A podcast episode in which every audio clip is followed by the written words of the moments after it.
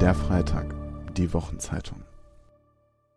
Herzlich willkommen zum Freitag-Podcast. Eigentlich hätten Sie hier unsere Gespräche von der Leipziger Buchmesse hören sollen. Eigentlich. Aber dann kam der Coronavirus, die Absage der Messe und damit auch all der Veranstaltungen, zu denen wir Sie gerne an unserem Freitagstand begrüßt hätten. Wir haben allerdings beschlossen, es mit Christian Morgenstern zu halten und uns nicht unterkriegen zu lassen, weil nicht sein kann, was nicht sein darf. Und so haben Freitag-Redakteurinnen und Redakteure unsere Gäste besucht oder sie zu uns an den Hegelplatz eingeladen, um einige der Gespräche trotzdem zu führen. Hier können Sie sie in den kommenden Folgen nachhören. Im Rahmen der Buchmesse hatten wir außerdem ein spezielles Probeabo für Sie vorbereitet. Das gibt es natürlich weiterhin unter freitag.de/slash Probe.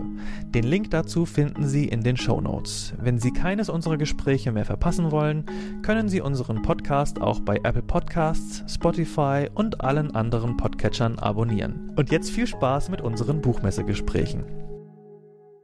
Hallo, schön, dass Sie zuhören beim Podcast der Wochenzeitung Der Freitag, für den Redaktion ich arbeite. Mein Name ist Sebastian Puschner und ich lese uns allen jetzt erstmal ein kleines Zitat vor Rund 800.000 Menschen arbeiten in Deutschland in der Autoindustrie und bei ihren Zulieferern.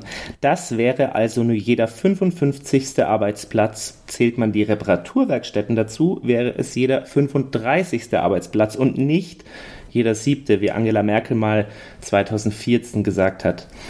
Die mit Abstand größte Branche mit mehr als 5 Millionen Beschäftigten ist in Deutschland jedoch das Gesundheitswesen. Für, dies, für dieses legt sich allerdings die Politik bei weitem nicht so ins Zeug wie für die Autoindustrie. Zitat Ende. Diese Zeilen stammen aus dem Buch Grüner wird's nicht, warum wir mit der ökologischen Krise völlig falsch umgehen. Und ich freue mich jetzt sehr, dass die Frau, die dieses Buch geschrieben hat und die auch oft in unserer Zeitung im Freitag schreibt, mit mir verbunden ist. Hallo Katrin Hartmann. Hallo, ich freue mich auch. Katrin, du sitzt jetzt in München, ich sitze jetzt in Berlin.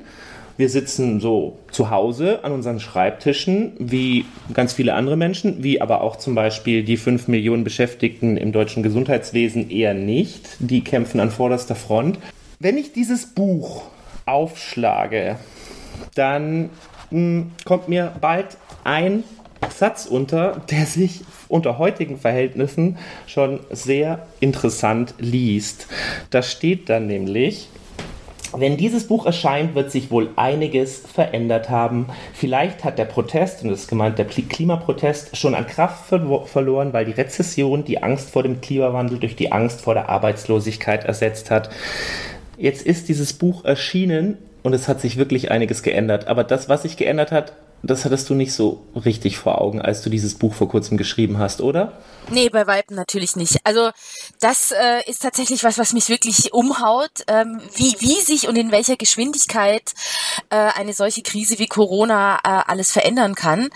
Ähm, gleichwohl war mir schon klar, dass 2019 sehr wahrscheinlich ein Ausnahmejahr wird, weil da ist ja wirklich fast kein Tag vergangen, an dem Klimawandel nicht ein, Ta äh, ein Thema in den Medien oder auf der Straße gewesen wäre. Ähm, dass sich das so wahnsinnig lange halten wird, ähm, da war ich so ein bisschen skeptisch tatsächlich, ja. Aber es ist gruselig, weil ich ja wirklich, als ich diesen Satz hingeschrieben habe, mit sowas katastrophal natürlich nicht gerechnet habe. Es ist nicht die einzige Stelle in dem Buch. Es gibt ganz viele, die ich hier allesamt äh, zitieren könnte, die man heute nochmal auf eine ganz besondere Art und Weise liest. Ähm, ich habe ja schon gesagt, du schreibst häufig für den Freitag. Wir kommen auch auf jüngst dort von dir veröffentlichte Texte heute zu sprechen. Erst einmal erzähle ich aber nochmal kurz, welche wichtigen und tollen und absolut empfehlenswerten Bücher du bis jetzt geschrieben hast und die vielleicht auch so ein bisschen das jetzige und deine Texte im Freitag ganz gut erklären. 2012 über Armut in Deutschland, wir müssen leider draußen bleiben. Dann 2015 aus kontrolliertem Raubbau. Und 2018 warst du nicht nur zu lesen mit dem Buch Die grüne Lüge, sondern auch im Kino zu sehen. Du hast den gleichnamigen Film mit dem Regisseur Werner Bothe gemacht. Und jetzt eben, grüner wird's nicht, warum wir mit der ökologischen Krise völlig falsch umgehen, erschienen im Blessing Verlag. Wir reden über das Klima, das Thema deines Buches ist, und über diese Corona-Pandemie im Moment so ein bisschen als seien das zwei so ganz verschiedene Themen und das eine Großthema hätte das andere Großthema jetzt verdrängt und jetzt haben wir nicht mehr so viel Zeit, uns äh, über Klima zu unterhalten. Jetzt müssen wir erstmal diesen Virus ab wären.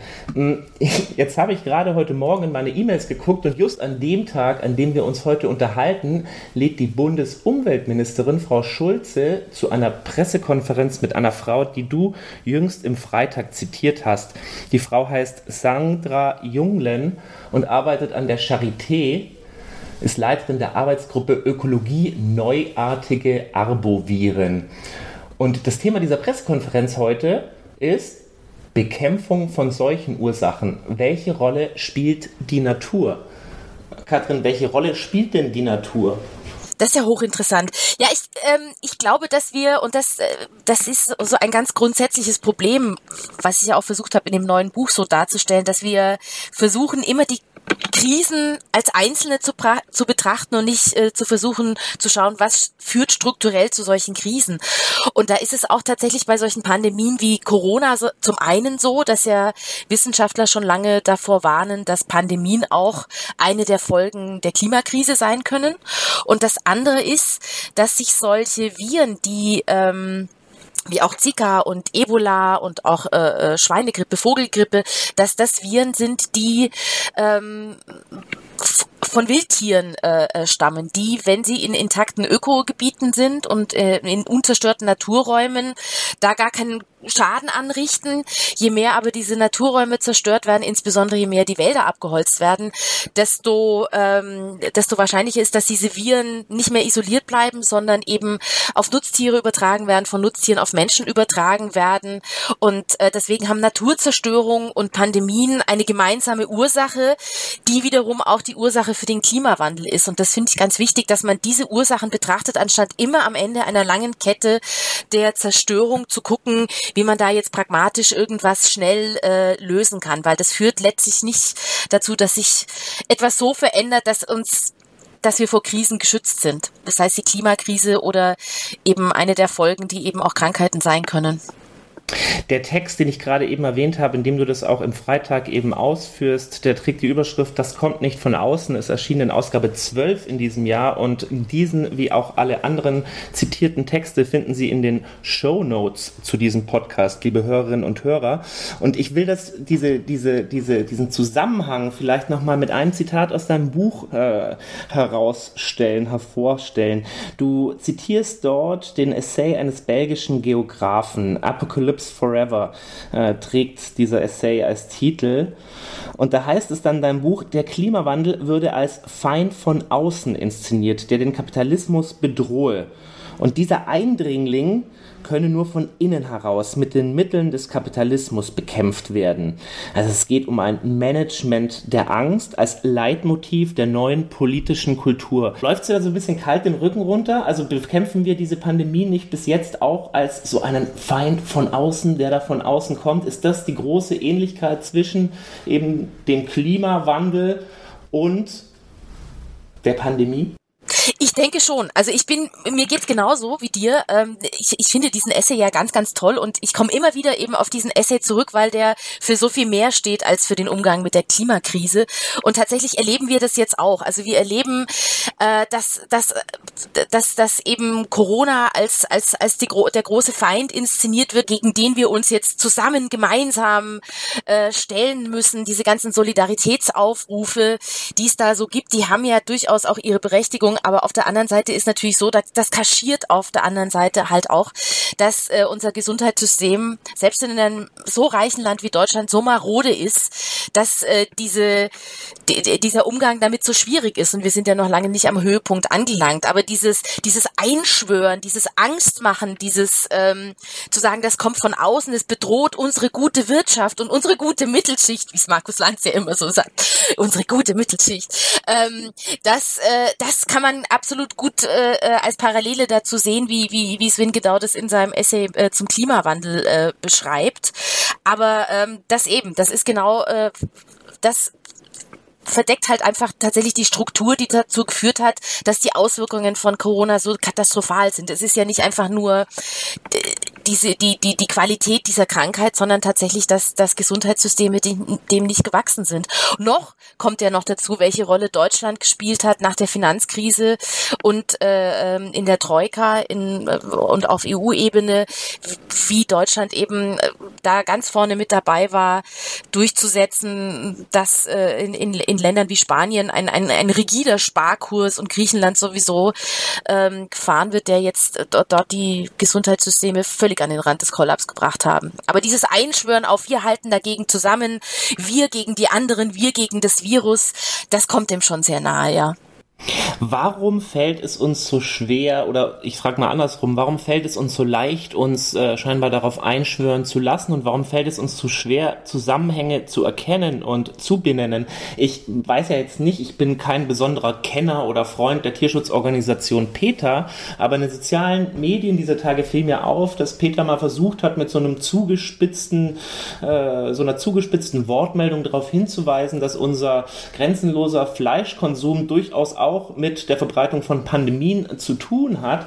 Und ganz viele Leute, durchaus auch so, äh, ja, Linke, sind gleich über Peter hergefallen, wie man denn jetzt anfangen kann, mit so etwas daherzukommen. Es gibt doch weitaus Wichtigeres, was jetzt zu tun ist und worüber jetzt zu reden ist, um eben diese Ansteckungswelle und Explosion zu bremsen. Also warum, warum, warum regt sich selbst bei Leuten, die sich mit ganz viel mit sozialer und ökologischer Krise beschäftigen, in so einem Moment dann so eine Abwehr? Du sprichst mal im Buch davon, mm, in Bezug auf das Klima, das ist alles zu groß und zu abstrakt scheinbar. Ja, das ist das eine. Es ist groß und abstrakt. Es findet, ähm, man kann jetzt natürlich nicht so deutlich äh, sehen wie eben bei Corona, dass das äh, unmittelbar auftritt, dass das irgendwie örtlich auftritt, sondern wann und wo und in welcher äh, in welcher Qualität das auftritt, das weiß man beim Klimawandel ja tatsächlich nicht. Das sind ja viele, viele Schritte, die die da passieren. Es sind es ist natürlich es sind die heißen Sommer, es ist die Dürre, es ist auf der anderen Seite äh, sind Überschwemmungen, das äh, es sind Krankheiten, das ist natürlich beim Klimawandel nicht so klar, deswegen lässt es sich so schwer fassen. Und es gibt ja immer noch die Möglichkeit, sich selber zu beruhigen. Ähm, es gibt die Möglichkeit zu sagen, na ja, so heiße Sommer kommen, das hat es doch immer wieder mal gegeben. Also es gibt gerade beim Klima, bei der Klimakrise so viele Möglichkeiten, sich das sich das vom, vom Leib zu halten. Ähm, die, die Folgen sind hier halt ähm, so unmittelbar nicht spürbar, wie sie eben in Ländern wie in Bangladesch sind, wo halt tatsächlich die Menschen permanent damit konfrontiert sind, existenziell damit äh, äh, bedroht sind, wie, wie jetzt eben in, in Deutschland, wo man immer noch sagen kann, ach Mensch, also ist ja der Wald, der ist doch auch immer noch grün und nicht gestorben. Also diese diese diese Möglichkeiten, äh, da Ausflüchte zu suchen, die sind einerseits groß und was du gerade beschrieben hast, das finde ich auch echt erstaunlich, denn es gibt ja einen nicht nur was Pandemien betrifft einen Zusammenhang Zusammenhang zwischen, zwischen Fleischkonsum und Massentierhaltung, sondern auch wir haben ja ein riesengroßes Problem. Ähm, mit mit äh, Antibiotikaresistenz. Das ist ja auch schon schon lange ein Thema, immer unterschwellig eher. Also diese Zusammenhänge sind eigentlich klar, aber ähm, sie werden so nicht zusammengetragen, weil sich jetzt alles eben auf das eine Punkt äh, fokussiert. Und das ist so das, was was glaube ich hier ähm, egal, ob es jetzt Klimakrise ist oder eine, eine andere der vielen Krisen, die uns der Kapitalismus beschert, was ja jetzt Corona so wirklich jeden Tag von neuem auf den Tisch bringt, dass wir versuchen wirklich am, äh, pragmatisch zu denken, das nicht politisch zu sehen, nicht systematisch zu sehen, sondern in so einem technokratischen, insbesondere die, die, die, die besser verdienende, sich für ökologisch aufgeklärte Mittelschicht ist dafür sehr, sehr empfänglich, ähm, technologisch zu betrachten, was kann man da am Ende dieser langen Kette der Zerstörung tun, ohne dass man am System rütteln muss. Also mit anderen Worten, wie kann alles äh, bleiben, wie es, wie können wir alles anders machen, damit alles bleiben kann, wie es ist. Und äh, ich glaube, das ist auch der Grund, warum dann plötzlich so eine Empörung kommt. Wie kann man denn jetzt mit, mit wie könnt ihr das jetzt ausnutzen, ähm, über, über Fleischkonsum zu sprechen, wo wir mit was ganz anderem zu tun haben? Das könnte uns, glaube ich, mit Klima, äh, mit der Klimakrise in Zukunft auch passieren. Und es ist ja bereits äh, eingetreten, dass die Bundesregierung das Lieferkettengesetz gestoppt hat und gesagt hat, man kann der Wirtschaft jetzt keine weiteren Einschnitte zumuten, was natürlich ungeheuerlich ist, wenn man ähm, wenn man die Einhaltung von Menschenrechten äh, als als äh, äh, Wettbewerbsnachteil für die eigenen Unternehmen sieht. Also so ehrlich hat, glaube ich, die Regierung bisher noch nie gesprochen wie bei ja bei bei bei bei diesem bei bei, bei dieser Tatsache. Das ist der Podcast der Wochenzeitung Der Freitag. Mein Name ist Sebastian Puschner und ich spreche mit der Freitag-Autorin Katrin Hartmann über ihr neues Buch Grüner wird's nicht, warum wir mit der ökologischen Krise völlig falsch umgehen, erschienen im Blessing Verlag. Liebe Katrin, ähm, Du hast gerade erst wieder einen Text jetzt im Freitag veröffentlicht und anknüpfend an das, was du gerade gesagt hast, stellst du darin so ein bisschen auch die These auf, naja, also uns im globalen Norden erreicht vielleicht jetzt etwas mit einer Brutalität, die wir so noch nicht kannten. Ja, also wir, unser Wirtschaftssystem beruht ja darauf, dass permanent das die Wirtschaft gegen Menschenleben ausgespielt wird. Nur nicht eben bei uns, ähm, sondern eben in den Ländern des Südens. Ähm, in den Ländern des Südens ist es, ist es äh, gang und gäbe und Alltag, dass Menschen sterben, weil sie krank werden, äh, entweder durch Pestizidvergiftungen auf den äh, Plantagen und Monokulturen, in den Minen, in denen die Rohstoffe für, für unsere Produkte äh, aus der Erde gekratzt werden, ähm, auf den Palmölplantagen, wo irre Gewalttätigkeit herrscht gegen Arbeiterinnen und Arbeiter, bei Vertreibungen für die Anlage solcher, solcher Monokulturen. Das ist dort der Alltag. Und jetzt kommt es plötzlich mit einer unglaublichen ähm, Wucht zu uns, dass jetzt hier auch bei uns heißt, wir wir, wir müssen abwägen, Menschenleben oder Wirtschaft retten.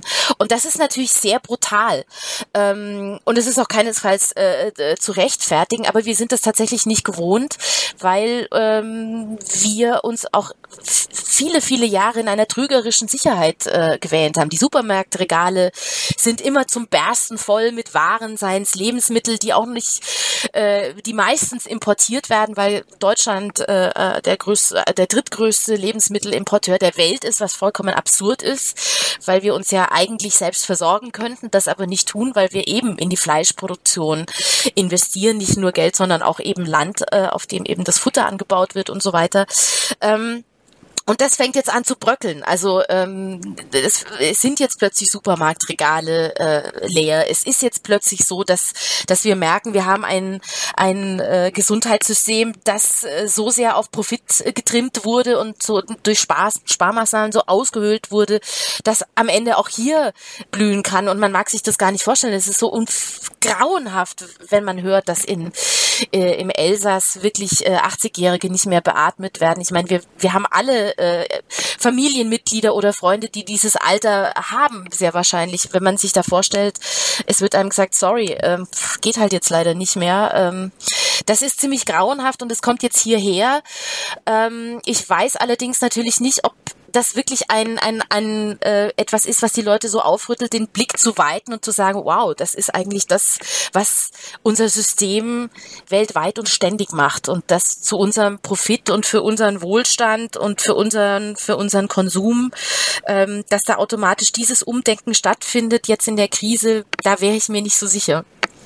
Das erinnert mich an eine ähm, Anekdote, die du auch im Buch erzählst, die du auch in unserer Freitag-Jahresendausgabe 2019 erzählt hast. Äh, wir haben uns da mit Klima und Demokratie beschäftigt und in der Ausgabe erschien dein Text Solidarität statt Öko-Lifestyle, äh, den wie auch alle anderen zitierten Texte die Hörerinnen und Hörer in den Shownotes zu diesem Podcast finden. Ähm, du hast dort erzählt, dass du als ja, ja, Kennerin der südlichen Hemisphäre. Du warst oft in Gebieten, in denen Rodung, Vertreibung und vieles andere äh, Grausame stattgefunden hat.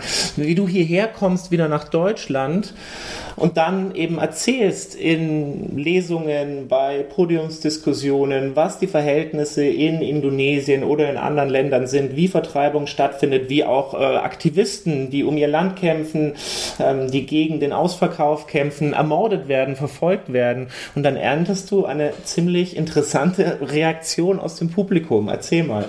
Ja, ähm, das, äh, also das haut mich jedes Mal wieder um. Also wenn ich dann davon erzähle, und das sind ja wirklich, wirklich viele schreckliche Geschichten, von denen ich viele ja sehr nah äh, erlebt habe oder erzählt bekommen habe eben.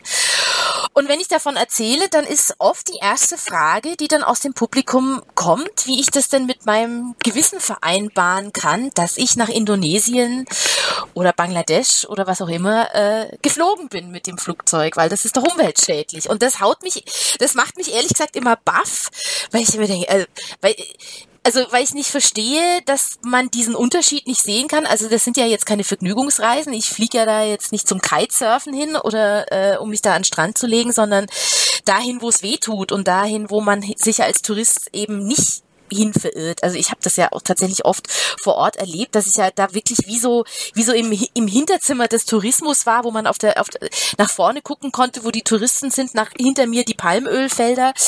Ähm, das finde ich ganz erstaunlich, weil das würde ja also das würde ja bedeuten, dass der der persönliche Verzicht jetzt plötzlich auf einmal viel mehr wiegt als das Engagement und der Einsatz des Lebens von diesen von diesen Menschen äh, in den Ländern des Südens, in denen die sich zu sehr, sehr starken, sehr, sehr guten, aber halt natürlich auch sehr, sehr gefährdeten Bewegungen, Bewegungen zusammengeschlossen haben, die letztendlich ja auch uns retten. Also da, ähm, da wäre ich auch ehrlich gesagt immer so ein bisschen sauer, weil ich das, ähm, das gar nicht zusammenkriege. Und es ist ja, na klar, ich meine, es muss jetzt ja nicht jeder Journalist äh, permanent in der Weltgeschichte rumfliegen, aber natürlich wird man ähm, das Entscheidende, äh, ja, wenn man das selber nicht erlebt, ähm, niemals verstehen können. Und, äh, und das ist eins der, der Dinge, die ich auch eben vor Ort eben gespürt habe, was eben diese Bedrohung von, von Klimawandel und ökologischen Krisen ist und dass das nicht einfach nur Umweltzerstörung, Naturzerstörung ist, sondern immer Gewalt gegen Menschen, das spürt man dort einfach jeden Tag. Und das ist wirklich sehr, sehr grausam und das versuche ich ja natürlich zu beschreiben. Und wenn dann jemand kommt und sagt, also da, äh, da gab es eine lustige Situation. Ich glaube, das da hat, hatte ich sogar auch in dem Artikel geschrieben, dass sich einer der, der Aktivisten, äh, mit denen ich in Indonesien zu tun hatte, der sich gegen Palmöl engagiert, ziemlich sauer mir davon erzählt hat, dass ein finnischer Aktivist einer finnischen NGO, die diese äh, seine NGO da unterstützt, mit dem Schiff von Finnland äh, nach Indonesien gefahren ist und er hat sich da total aufgeregt und hat gesagt, das ist ja ein totaler Schmarrn. Der ist da zwei Wochen unterwegs. In den zwei Wochen hätten wir hier super Arbeit machen können. Ähm, also das ist gar nicht die Forderung an uns äh, in, die, in den Ländern des Südens, dass wir jetzt nicht mehr fliegen. Das sind ganz andere äh, Dinge auch, äh, die ähm, um die es da geht. Äh, deswegen ist diese, diese Frage absurd. Aber sie kommt immer wieder. Also. Grüner wird's nicht äh, dein neues, ähm, aber nicht dein erstes Buch über diese Thematik. Wie kam es eigentlich dazu? Also äh, aus kontrolliertem Raubbau, die grüne Lüge, da erzählst du ja genau diese Begebenheiten, wie eben gerade diese Anekdote mit dem finnischen NGO-Mitarbeiter äh, und eben demjenigen, der sich aufregt, dass er mit dem Schiff kommt. Äh, wie kam es eigentlich dazu, dass du über dieses Thema schreibst, zu diesem Thema auch vor Ort recherchierst. Wie, wie, wie hat sich das alles äh, entwickelt? Wie kam es auch zum Beispiel zu diesem Film Die grüne Lüge mit Werner Bothe? Erzähl mal. Also es, es, es kam äh, tatsächlich dazu, dass ich recht früh angefangen habe, mich mit, ähm, mit Greenwashing, also mit, mit solchen grünen Lügen zu beschäftigen. Und ich, wir erinnern uns ja alle noch äh, daran, wie äh, Krombacher, äh, also der, der, der, die Biermarke Krombacher diese Werbung hatte, einen Kasten Bier für einen Quadratmeter Regenwald, damals mit Günter Jauch. Und da haben wir ja alle irgendwie noch gelacht. Da hieß es Saufen für den Regenwald und wie absurd ist das denn? Und dann kam irgendwann ja raus, da wird ja gar nicht wirklich Regen, ein Stück Regenwald gekauft, sondern das geht an, an äh, eine Spende an den, an den WWF. Und mir ist dann irgendwann mal aufgefallen, vor zehn Jahren, ähm, vor guten zehn Jahren, also vor zwölf Jahren eigentlich schon, dass es immer mehr Versprechen dieser Art werden, aber dass nicht mehr wirklich gelacht wird. Und dann habe ich irgendwann mal eine Werbung entdeckt von Iglu, diesem Fischstäbchenhersteller, die eben auch äh, damit geworben haben, dass pro Packung Fischstäbchen ein paar Cent an ein Meeresschutzprojekt des WWF gehen. Und ich habe gesagt, what? Also man müsste jetzt ganz viel Fischstäbchen aus äh, äh, Alaska-Seelachs, der von der Überfischung bedroht ist, essen, damit die Meere gerettet werden. Und dann habe ich angefangen, da zu arbeiten, habe dann, damals war ich noch Redakteurin bei NEA und habe dann ein Essay geschrieben über Greenwashing und eben, dass, dass man sich die Welt nicht äh, im Supermarkt äh, äh retten kann. Und äh, so kam es dann zu dem Buch. Äh, ein Literaturagent hat den äh, Text gelesen, fand ihn super und ähm, hatte die Idee, dass man ein Buch machen könnte. So habe ich dann angefangen und so habe ich dann wirklich so viele Beispiele gefunden und insbesondere Bangladesch und Indonesien, Palm Palmöl, Bangladesch Mikrokredite, das waren alles, also das waren so, so Themen, die mich damals wahnsinnig interessiert haben, wo ich äh, gemerkt habe, da werden sowohl im ökologischen als auch im sozialen Märchen erzählt, die niemals stimmen können. Also dass man, dass Arme ähm, sich aus der Armut befreien können, wenn sie Schulden machen und dass man ähm, Palmöl, äh, äh also wirklich eines der zerstörerischsten Produkte auch in gut machen könnte, das habe ich einfach nie geglaubt. Und das war so mein Antrieb dann für, für eben aus kontrolliertem Raubbau in, in diese Länder zu fahren und mir das vor Ort anzuschauen. Und, und das ist schon eben so ein ganz, ganz großer Unterschied. Also natürlich wusste ich vorher ganz viel über diese Themen und, und habe mich da, hab mich da eingelesen und viel recherchiert, aber es ist so fundamental anders, wenn man dann vor Ort ist. Und ähm, ich hab, hatte da, ich, ich, ich fahre da ja nicht mit großen Organisationen hin, sondern ich versuche das so, so mit also so weit wie möglich mit Graswurzelbewegungen vor Ort zu machen, schon damit ich da unterm Radar fliege und nicht so sehr auffalle, ähm, wenn ich da recherchiere. Aber auch weil man eben eben mit, mit Graswurzelbewegungen in Bangladesch zum Beispiel die, die Kleinbäuerinnen und Kleinbauernbewegung wirklich an die Menschen drankommt, die ganz explizit unter der Situation leiden. Also ich, ich, ich schlafe dann bei den Leuten zu Hause, das heißt dann eben am Rand oder in der Palmölplantage oder in den Aquakultur, äh, Schrimpszuchtgegenden. Äh, in Bangladesch habe ich da wirklich einfach mal wirklich in, mitten in so einer riesen Schrimps-Aquakultur übernachtet. Ähm, und so hat man, kriegt man so eine leichte Ahnung, was das für ein Leben ist. Und für mich war das immer so und das begleitet mich auch so. Und deswegen ist es mir auch so wichtig, dass ich, dass, dass, dass wir hier verstehen, dass das Soziale und das Ökologische überhaupt nicht voneinander zu trennen sind. Weil dieses Leben, das die Leute dort jeden, dieses beschissene, beschissene Leben, das die Leute dort jeden Tag haben und dass sie äh, äh, dort aushalten, das ähm, das lässt mich natürlich nicht mehr los. Also ich kann da, ich, ich könnte dann, und das ist etwas, was ähm, ja, was mich dann da auch dazu bringt, bei diesem Thema weiterzumachen. Ich kann, ich könnte, ich, ich versuche mir in so Momenten, in denen ich mir denke, ich würde jetzt ehrlich gesagt auch lieber über ein schönes Buch über Hunde oder schöne Blumen schreiben. Ähm, mich, mich mit dem Weltelend nicht mehr beschäftigen müssen. Und dann versuche ich mir diese, diese Menschen da vorzustellen, mit denen ich da äh, zu tun habe und dacht und, und versuche mir vorzustellen, denen zu sagen, ach Leute, ey, der Käse ist zum Bahnhof gerollt, das, das wird nicht mehr besser.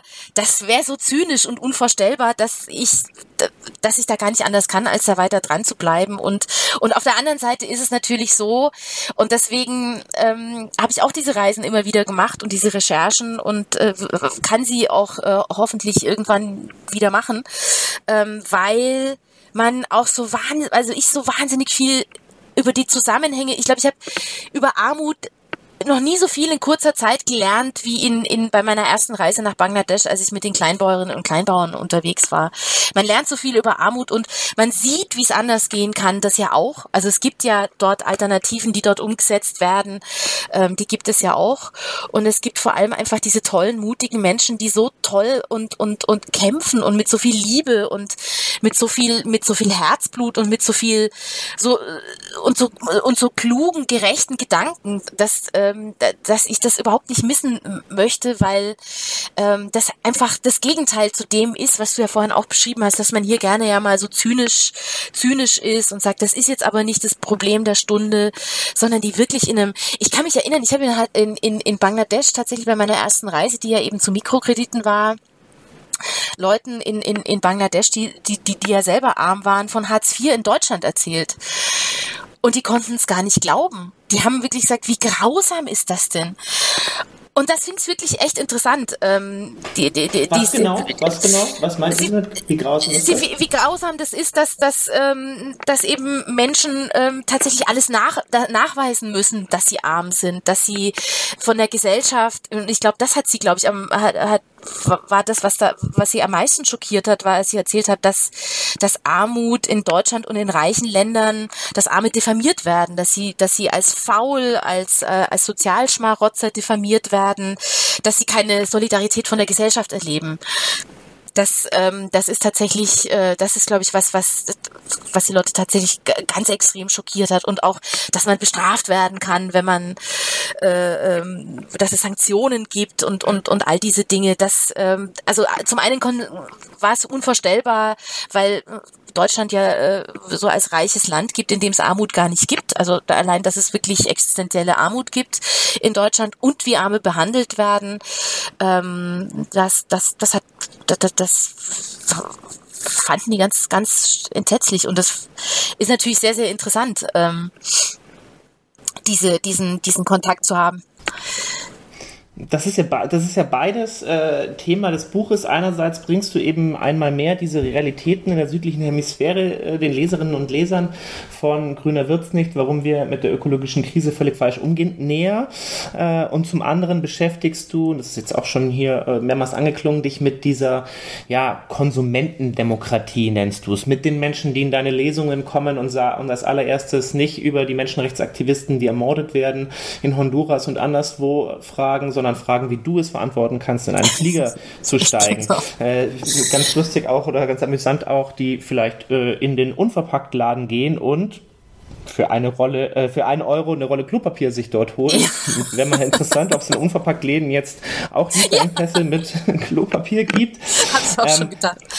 Äh, wo, was, was ist diese Konsumentendemokratie? Beschreib's nochmal. Wie hat sich die etabliert? Warum äh, sind wir heute dabei, über Klima als etwas vor allem zu sprechen, das jeder mit seinem individuellen, mit seinem individuellen Konsum beeinflussen kann?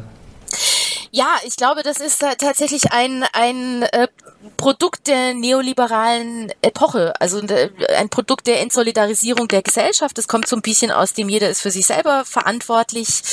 Ähm, es geht Hand in Hand damit ähm, da, mit mit einer mit einer gesellschaftlichen Spaltung, wo man, wo Leute immer mehr unter sich sind, also die sowohl die Wohlhabenden als auch eben äh, die Armen und die Wohlhabenden. Das belegen ja viele Studien, sind schon die, die das höhere Umweltbewusstsein haben, die höhere äh, die höhere Bildung aber halt auch mehr Geld und dass man sich mit diesem Geld seinen aufwendigen Lebensstil irgendwie schön kaufen kann, das kommt natürlich gerade in dieser Zielgruppe wahnsinnig gut an. Und das Absurde ist, ähm, dass das eine Zielgruppe ist, die sich ja so für, für sehr, sehr aufgeklärt hält es wahrscheinlich auch ist oder jedenfalls die Möglichkeiten dazu hat, sich dieses Wissen, äh, Zugang zu diesem Wissen zu bekommen, aber auf der anderen Seite auch diejenige ist, die für Greenwashing und für so grüne Lügen besonders empfänglich sind, weil es ihnen und in dieser ganzen Konsumentendemokratie, die ja bedeutet, wir stimmen nicht als, als politische Wesen ab, sondern als ökonomische mit unserem Geldbeutel an der, an der Ladenkasse, ähm, dass, äh, dass dass es da ganz viel darum geht, genau solche Widersprüche zu überwinden. Zu sagen, ey, ich fahre SUV, aber dann nehme ich halt den Land Rover, keine Ahnung wie er heißt, aber den gibt's wirklich, äh, in dem die Sitzbezüge aus recycelten Plastikflaschen sind. Eine der Lieblingsstellen in diesem Buch meinerseits. Sehr schön. Das ist wirklich, wirklich sehr absurd. Aber genau um dieses Widersprüche äh, zu überwinden geht es da. Und ähm, auch als ich angefangen habe, eben zu Greenwashing zu, zu recherchieren, eben 2008 war das, als, als ich das mein erstes Buch Ende der Märchenstunde äh, geschrieben habe. Da war so diese, da, das war ja so die die die Zeit, wo das Klimathema ähm, ganz groß wurde, auch in Deutschland und gleichzeitig kam dieses Konsumthema hoch. Aber als so ein Glitzer, unpolitisches, wir sind nicht mehr so unsexy wie die Wollsocken tragenden Stinkeökos, wir sind jetzt cool und glamourös. Das war so ein Hochglanzmagazin-Thema, wo es dann irgendwie vom, was weiß ich, äh, Bambusgehäuse für den PC, also allerhand Luxusprodukte in Grün gab. Und das richtete sich natürlich immer an so eine besser verdienende Zielgruppe, weswegen das natürlich auch für, für die Industrie hochinteressant war, dieses Thema. Und es hat halt verfangen. Und ähm, es hat auch deswegen äh, verfangen, weil ähm, gleichzeitig ja auch ähm, ist es nicht nur äh, ist diese diese Konsumentendemokratie, das ist jetzt nicht nur so ein Thema, das jetzt eben aus, aus der Ecke der, der, der sogenannten Konsumentinnen und Konsumenten kommt, sondern auch aus der Politik, die ja auch in dieser Ära ähm, die Konzerne in die Freiwilligkeit entlassen hat und gesagt hat, wir regulieren euch nicht. Ähm, ihr seid, äh, ihr müsst selber Verantwortung übernehmen. CSR, also Corporate Social Responsibility und freiwillige Unternehmensverantwortung ist da ganz, ganz groß geworden, ist gefördert worden von EU und Bundesregierung, von Vereinten Nationen äh, ähm, ebenso äh, die Unternehmen dahin zu bewegen, zu sagen, wir, wir werden jetzt von selber gut, wir werden, also wir werden klimafreundlich, wir, wir verbessern die Arbeitsbedingungen. Und das ist natürlich alles Quatsch, weil es hat sich nämlich überhaupt gar nichts dadurch verändert, außer dass da irgendwie schöne äh, Hochglanz-Nachhaltigkeitsberichte geschrieben werden, aber verbessert hat sich gar nichts, was man ja jetzt unter anderem man kann es nicht oft genug erwähnen, daran sehen kann, wie sehr die Industrie dann tatsächlich sowas wie so ein Lieferkettengesetz ähm, bekämpft und jetzt natürlich auch gewonnen hat und die Bundesregierung ganz offiziell sagt, äh, es ist total okay, dass unsere Unternehmen Menschenrechtsverbrechen begehen. Ähm, das steckt hinter all dem und das kaschiert natürlich diese Konsumentendemokratie. Und ich, ich finde das ganz furchtbar und ich habe mich deswegen auch so intensiv damit beschäftigt, weil ich finde, dass das einfach diese gesellschaftliche Entsolidarisierung weiter bestärkt hat. Ich habe das in so vielen Veranstaltungen mitbekommen, wenn dann so der vermeintlich Gute auf den vermeintlich bösen Konsumenten zeigt und sagt, du machst es aber falsch ähm, äh, und wir machen es richtig, da entsteht überhaupt nicht die Solidarität, die wir halt eben dazu brauchen, um, um, um Dinge zu ändern. Und in, im Zweifel geht's immer gegen, gegen die Armen und gegen die Hartz-IV-Empfänger. Das sind ja dann auch äh, gerne die Bösen, die bei denen es dann heißt, äh, die sollen halt nicht bei Aldi, sondern im Biomarkt einkaufen und ähm, das ist, das ist äh, furchtbar zynisch und, und ähm, das ist ein, einer der vielen Gründe, warum ich mich so dagegen wehre. Und es entlässt halt natürlich auch die Industrie äh, aus der Verantwortung. Und so kam es im Übrigen auch dann letztlich zu dem Film mit, mit, mit Werner Bote. Wir haben uns, wie es auch im Film tatsächlich zu sehen ist, es ist gar nicht ausgedacht, dass wir uns im ORF bei dieser Talkshow, die es leider nicht mehr gibt, äh, im Club 2 getroffen haben, uns zu diesem Thema unterhalten haben.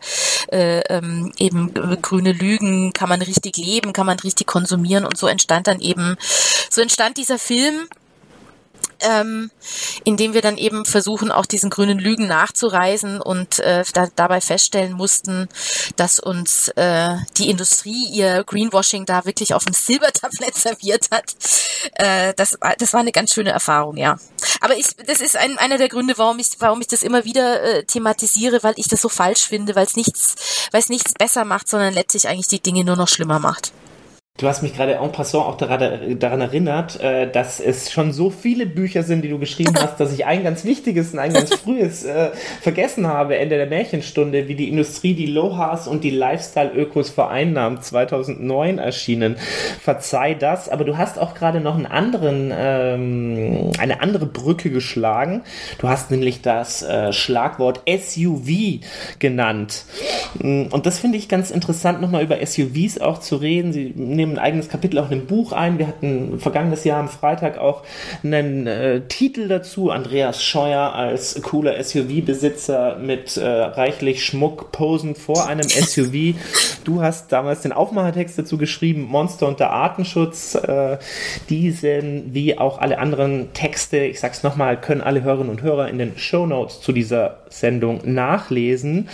Äh, und jetzt, ich glaube, es ist ein Zitat aus dem Buch, heißt es ja mal über die SUV SUVs ähm, im Panzer dem Untergang entgegen. Und man könnte ja sagen, in diesen vom Virus geprägten Zeiten, da ist nicht nur die eigene Wohnung, da ist auch das eigene Auto und vor allem das große, gepanzerte, starke Auto des SUVs äh, ein empfehlenswerter Rückzugsort.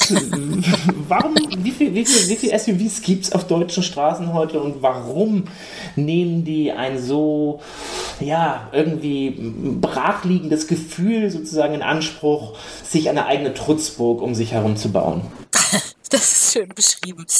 Also es hat ja tatsächlich haben, hat ja, haben ja die, die, die Neuzulassungen von SUVs vergangenes Jahr die Millionengrenze überschritten. Es sind jetzt, glaube ich, sechs Millionen SUVs, die rumfahren in Deutschland, was ja wirklich vollkommen absurd ist. Also wir, das, das, ähm, also ich meine, ich wohne ja, wie gesagt, in München, ähm, in der SUV-Hauptstadt. Äh, wie es mir vorkommt, da fahren sehr viele von den Dingern äh, durch die Gegend und ähm, das zeigt natürlich schon auch, das ist schon so ein, das ist ein also es ist so nicht alleine ein Oberklasse-Auto, sondern ist natürlich ein Auto für Leute, die sich dieser Oberklasse gerne zugehörig fühlen möchten.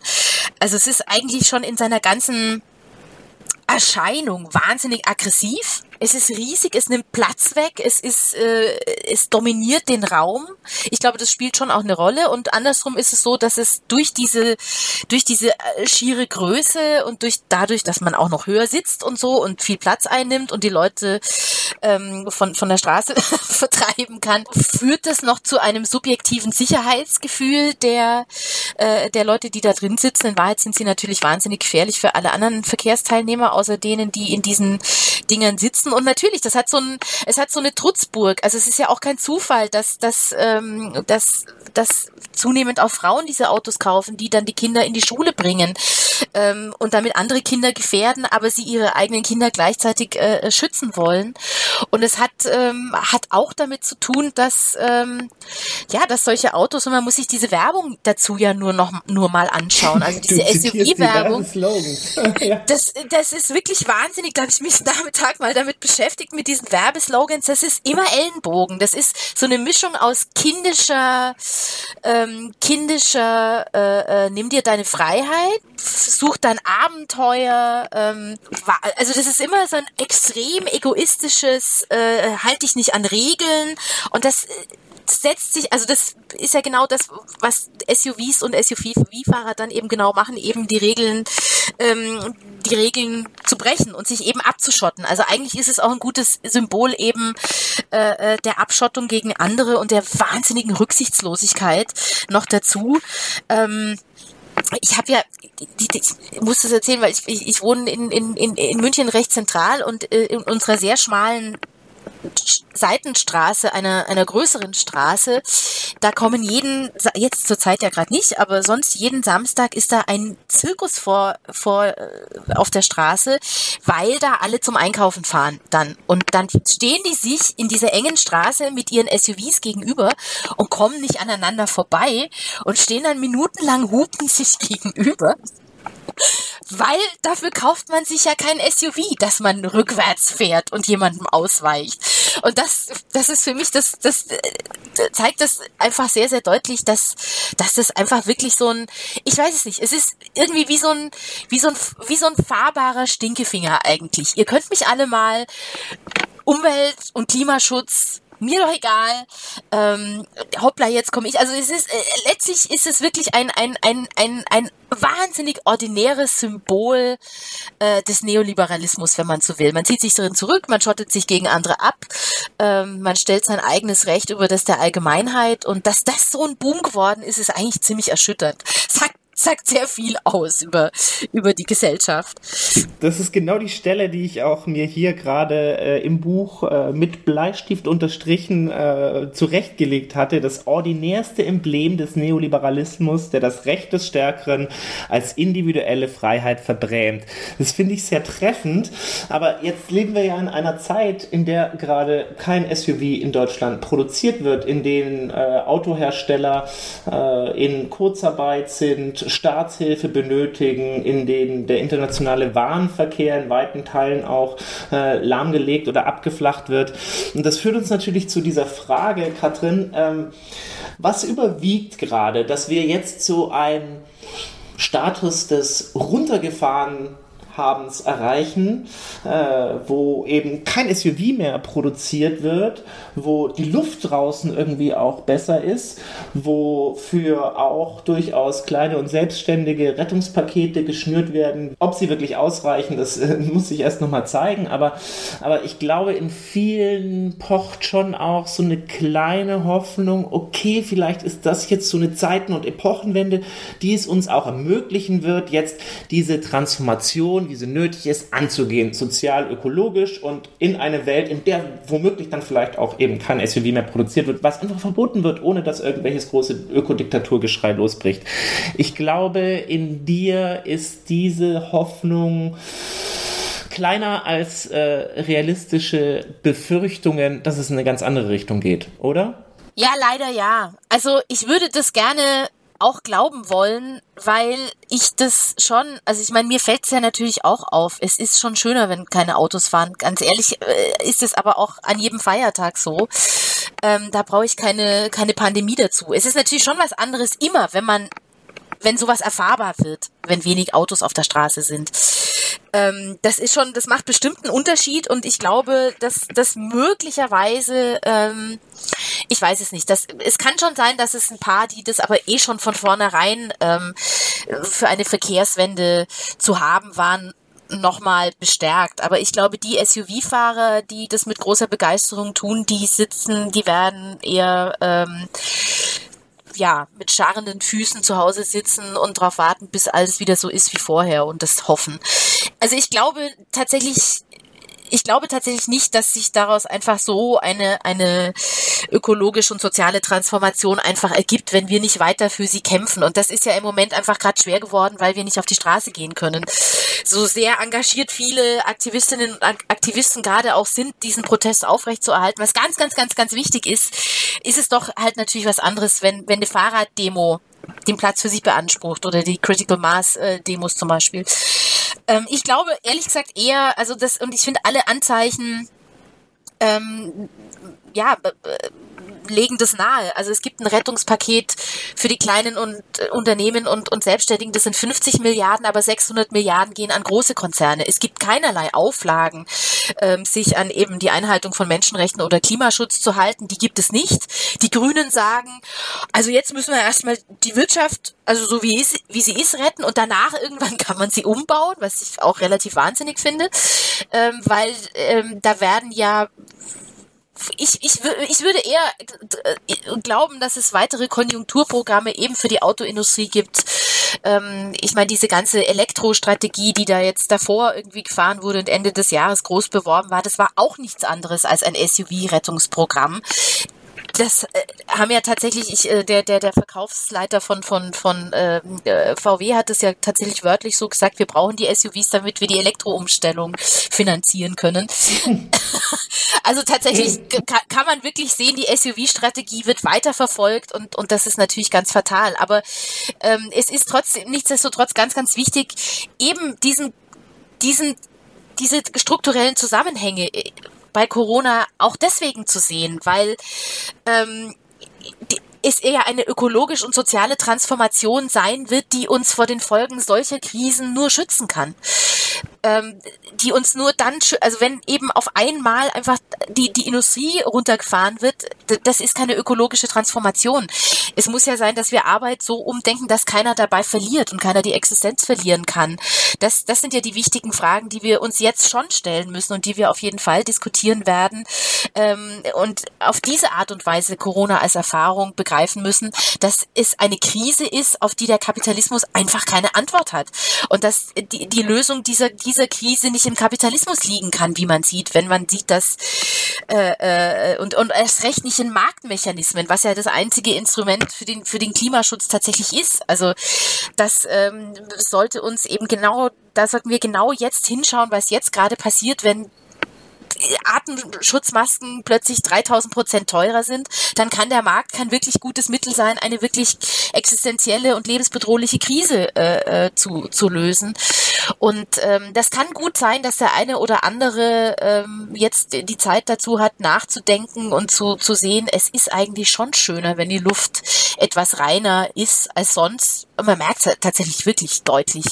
Ähm, das wäre sehr wünschenswert, äh, aber ich will mich da nicht drauf äh, verlassen und ich hoffe äh, sehr, dass ähm, dass diese, diese Solidarität, die jetzt mit Corona stattfindet, erlernt wird, teils auch nur behauptet wird, aber dass äh, die, die, die wirklich stattfindet und die gibt es ja, dass die weiter in diesen, in diesen, ähm, in diese Utopie fließt, wie wir anders zusammen leben können, wie unser Gesundheitssystem aussehen kann, dass es eben den Menschen dient und nicht dem Profit, wie unsere Landwirtschaft, unser Essen, unser Verkehr aussehen kann, ähm, dass wir dass wir alle zusammen und nicht nur hier, sondern auf der ganzen Welt ähm, gut zusammenleben können. Ähm, das, das ist jetzt ganz wichtig. Und ich glaube, wichtige Fragen dazu sind gar nicht so sehr, wo sind denn die Alternativen, weil es viele Alternativen tatsächlich schon einfach gibt und viele einfach umgesetzt werden könnten, gerade im Verkehr, sondern die Frage ist tatsächlich, wer verhindert das und wer profitiert davon, dass es so ist, wie es ist. Das sollten wir uns auch gerade jetzt stellen.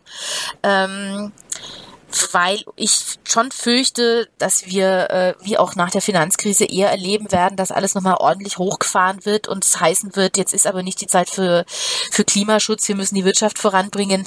Da müssen wir sehr, sehr wachsam sein, dass sich diese, ja, diese die, die, auch diese autoritären Maßnahmen nicht in einer Art und Weise beibehalten werden, dass es uns allen, uns allen schadet und diese, diese, diese Transformation unmöglich macht. Das ist, glaube ich, ganz wichtig. Was du sagst, erinnert mich irgendwie gerade ganz äh, dringlich an einen Text, den Samuel Decker vom Netzwerk Plurale Ökonomik jüngst auf freitag.de publiziert hat. Äh, der heißt Der Neoliberalismus ist tot, er lebe hoch. Äh, und er schließt unter anderem mit den Worten, ähm, dass es eine tiefgreifende Transformation geben wird, aber in welche Richtung sie verläuft, eine sozial-ökologische oder eine autoritäre, ist davon ist davon abhängig, wie nun die Weichen gestellt werden. Absolut. Äh, ja. Sehr empfehlenswerter Text, genauso wie äh, der, den du für den Freitag gerade geschrieben hast, Der Markt macht's nicht, äh, in Ausgabe 14, wie alle Texte, die hier, über die wir hier gesprochen haben, zu finden in den Show Notes zu diesem Podcast und am allermeisten zu empfehlen, ist natürlich dein neues Buch Grüner wird's nicht, warum wir mit der ökologischen Krise völlig falsch umgehen. 160 160 Seiten, liest sich durch wie nix, ist eine ganz wichtige Intervention, gerade in diesen Zeiten. Ähm, eigentlich hätten wir beide, Katrin, uns ja dort getroffen, äh, wo wir uns, glaube ich, bis jetzt in Natura das erste und ja, einzige Mal getroffen haben. Das stimmt, haben. in Leipzig. Auf der Buchmesse in, in Leipzig, Leipzig, ja. Bei der Buchmesse äh, aus einer völlig äh, längst vergangenen Zeit so ja. irgendwie. Man kann sich gar nicht mehr noch. vorstellen, dass es mal so war, oder? Das ist echt. Das ist, äh, ich weiß noch, wie uns die Absage der Buchmesse damals schon geschockt hat und ja. äh, wir so richtig immer noch nicht antizipiert haben, dass das nur so ein, ein kleiner Tropfen wird, äh, im Gegensatz zu diesem großen Wasserfall, der da auf uns zukommt und in dessen Mitte wir immer noch stehen. Ich freue mich sehr, dass wir trotzdem es geschafft haben, auf diesem Wege, wenn auch zwischen München und Berlin via Internet und Telefonie miteinander zu sprechen. Danke dir dafür. Und ein Wunsch, bleib uns als Autorin erhalten und schreib noch viele weitere so wichtige und aufrüttelnde Texte für den Freitag. Auf jeden Fall, auf jeden Fall. Ich danke sehr für das Gespräch, hat mir großen Spaß gemacht. Wir hoffen, dass Ihnen das Gespräch gefallen hat. Wenn dem so ist, freuen wir uns über eine positive Bewertung bei Apple Podcasts. Weitere Beiträge aus den Bereichen Politik, Wirtschaft, Kultur und Alltag finden Sie auf freitag.de oder Sie lesen unsere Texte in der gedruckten Ausgabe. Das Probeabo gibt es unter freitag.de/probe.